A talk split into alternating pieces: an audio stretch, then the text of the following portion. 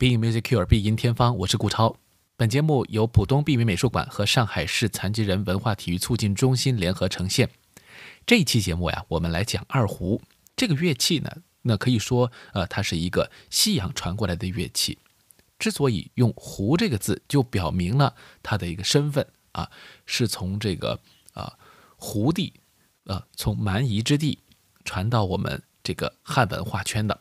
但是如今呢，这件乐器已经成为了中国的一个比较代表性的乐器，而且呢，在世界上有一定的影响力。那一说到这件乐器啊，很多人想到的第一个曲子，可能就是那首非常短小的《赛马》。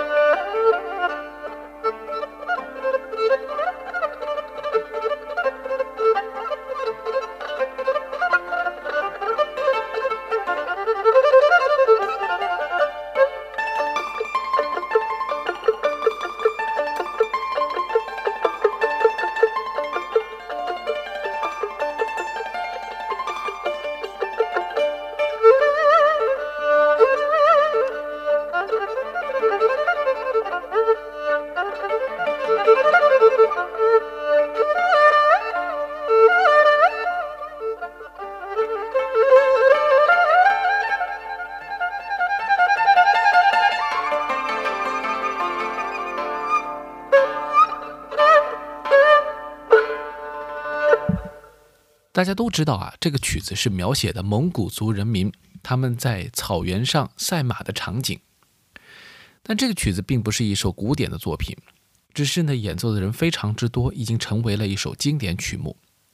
这是一九五九年的时候由黄海怀创作的作品。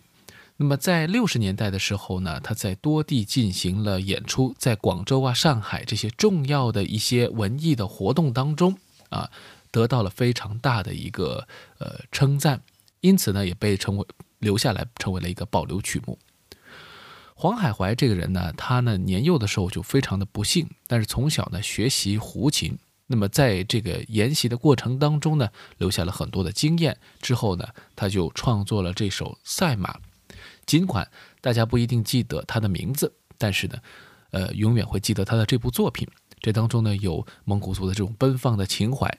也有歌唱性的段落，甚至于呢，还用二胡模仿了内蒙古特有的一些呃演唱演奏的技巧，包括他们马头琴的音色等等。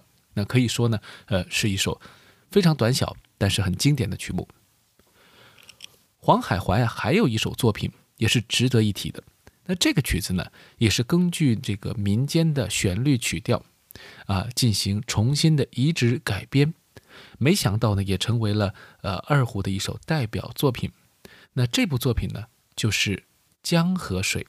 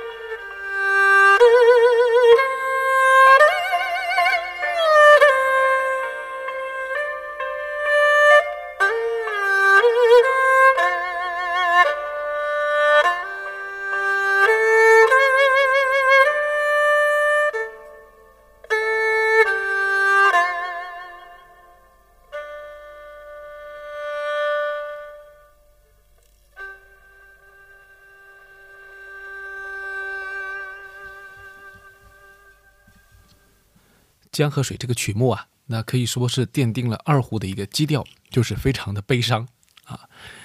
嗯，有的人说这个悲伤的情绪是很难排遣的啊。著名的指挥家小泽征尔曾经听到过这首作品，据说呢也是对这个作品的那悲伤情绪啊感受到了非常大的这个震动。那么这个当然也是一个传闻了。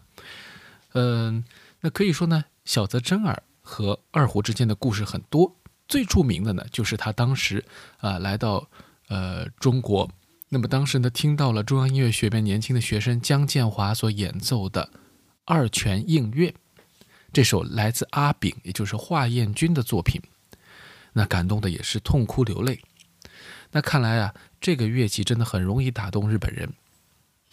小泽征尔听到这个曲子之后呢，并且把后来把这个姜建华引荐到了日本，那给他带来了非常辉煌的职业生涯。那日本的观众呢，也因为他和其他的一些二胡演奏家的创作演奏，喜欢这件乐器。那有的人说啊，日本人比较喜欢悲情的这种审美，那么这个和二胡这件乐器本身的一种悲剧性很有关系。那我想啊，再怎么样悲剧性的音乐都没有办法和我们生活当中最沉痛、最黑暗的东西去相比。艺术总是美化的，是含蓄的，是有所收敛的，它更多的还是指向一个比较远的东西。而在我们生活当中，有很多眼门前的非常痛苦的瞬间，那是。无法排遣的，很多艺术家也只能在生活面临窘迫的时候，把自己的一腔的悲情倾注到音乐当中去。出生于无锡的阿炳，从小呢，呃，就跟着道士的父亲啊学习音乐。之后呢，大概在三十多岁的时候，他就完全失明了。他在街头啊唱歌演奏啊维持生计，而二泉映月。是他对于过去美好生活的一种，呃怀念，同时呢，也是他当下的一种悲苦的情怀的一种宣泄。个人的经历当中的不幸，变成了一上升到了一种时代的不幸，上升到了一种可以让大家共情的一种悲剧性。但是这种悲剧性还是如泣如诉，如一个人在那边独自的呻吟，它并没有引起所有人的这种啊。我们说齐鸣，或者说一种，呃，共同发声，但是这或许就是二泉映月最大的一种魅力，因为每一个从心底当中代表个人的悲伤，或许都在某一个程度上引发了别人的共鸣。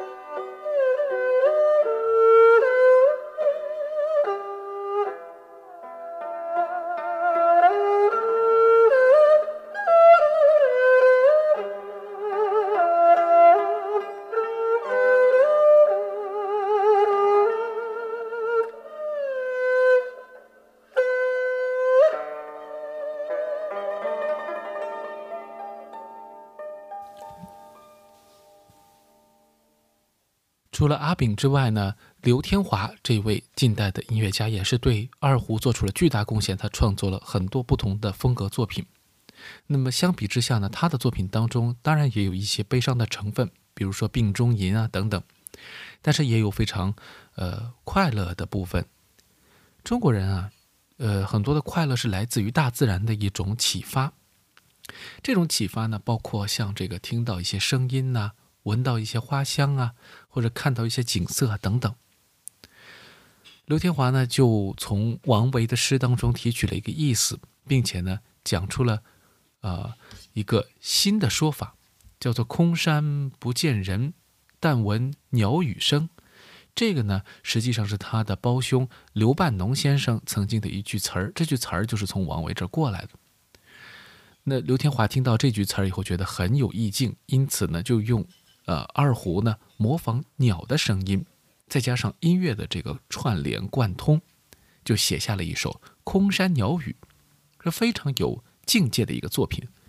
与此同时呢，观众所获得的这种快乐，并不是直接的通过一种呃欢快或者喧闹的情绪，而是当你静下心来，听到来自自然的这种共鸣和启迪的时候，所流出的会心一笑。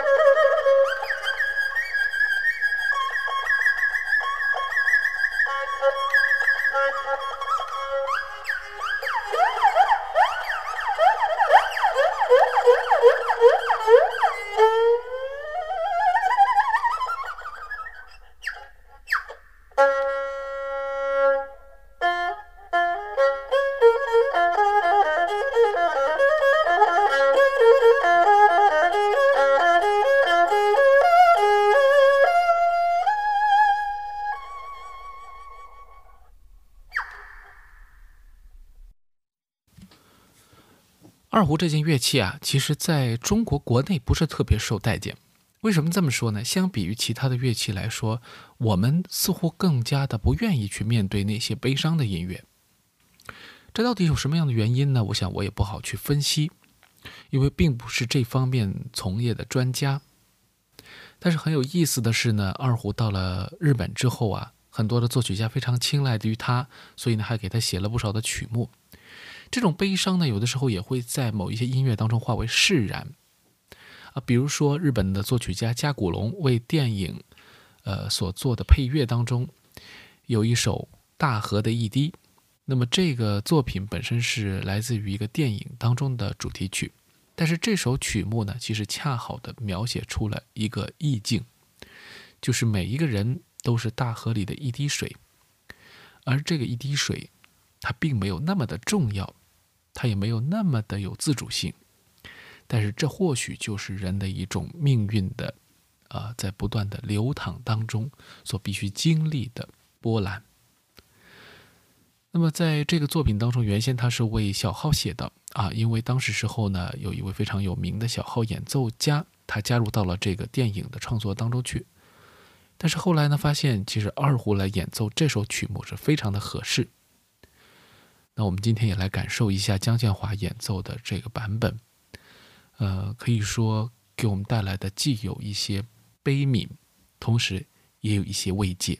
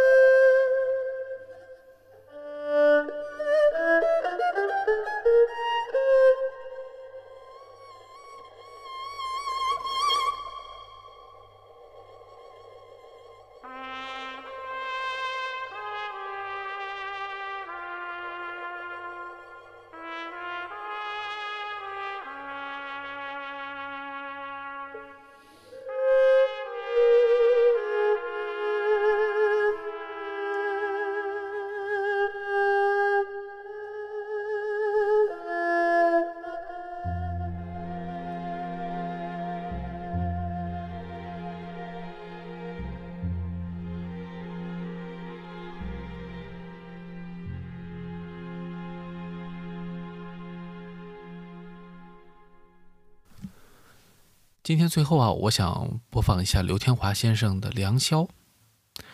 这个曲子永远有一个美好的祝福、祝愿，愿大家有一个好的夜晚。我想，如果说您是正好在晚上听这个节目的话，那就伴随着这首非常安详、安逸、温暖的旋律来入睡，感受到一种来自二胡可以有的不同的音响效果。现实生活。往往比艺术当中的最强烈的感情更强烈，因为它带给你的是非常切身的，甚至于你自己无法发出声音去评价、去感知，或者说，呃，去分享的那种情绪。而音乐呢，帮助你去宣泄，帮助你去审视自己的情绪。所以，音乐不必要去比生活更加的悲伤。但它却可以提供一种视角，让我们去更加勇敢的直面这种现实的苦楚。这就是今天的 Being Music Cure，我们下期再见。